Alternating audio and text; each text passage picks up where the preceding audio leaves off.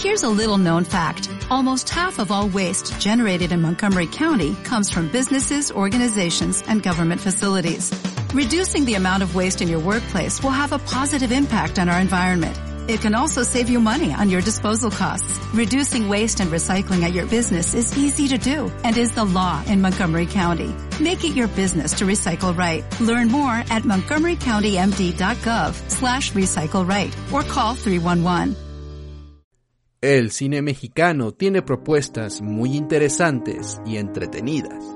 Películas que les hará pensar aún después de haberlas visto. Hola, mi nombre es Mario Barreto y les invito a echarnos este coyotito.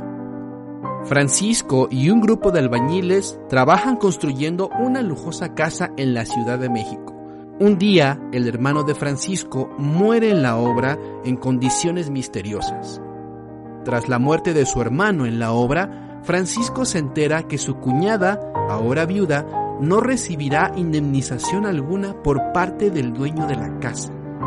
Francisco y el grupo de albañiles buscará justicia no solamente por la nula compensación económica, sino también por una vida llena de carencias, contrastes y opresión. Interesantemente, Mano de Obra se nos presenta al inicio como un thriller policíaco, pero poco a poco se nos va desenvolviendo como una metáfora e inclusive una fábula social sobre la desigualdad, las carencias y la opresión que vive esta clase obrera.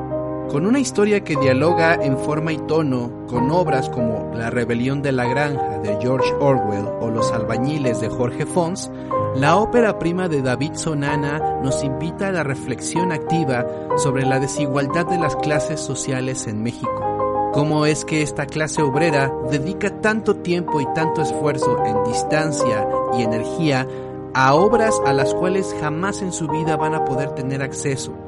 E inclusive, el final de la película es una gran provocación a lo Luis Alcoriza, con un surrealismo exquisito donde se nos plantea qué es lo que podría pasar si la rebelión de la clase obrera llegara a tener éxito. El poder ¿Los corrompería de igual manera? No se pierdan mano de obra en el autocinema Coyote. Es una de esas películas que la van a llevar todo el camino de vuelta a casa. Mi nombre es Mario Barreto y esto fue Un Coyotito. Disfruten la película.